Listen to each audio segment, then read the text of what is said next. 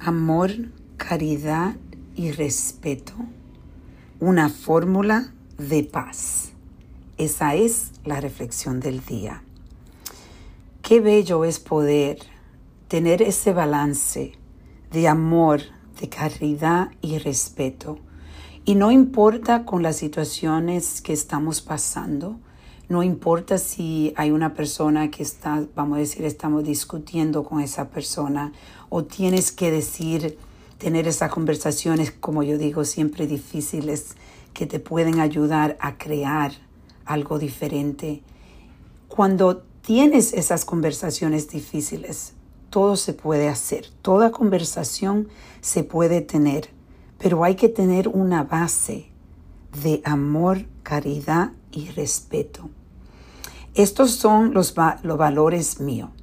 Esto yo he compartido con ustedes en otros podcasts de esos valores que yo llevo conmigo a donde quiera que voy.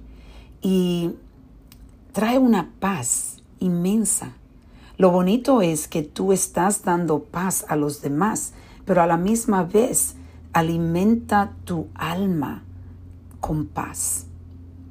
Es precioso poder hacer esto yo te invito que lo trates.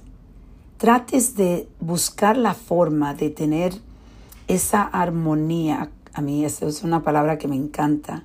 Esa armonía de entre el amor, la caridad, el respeto.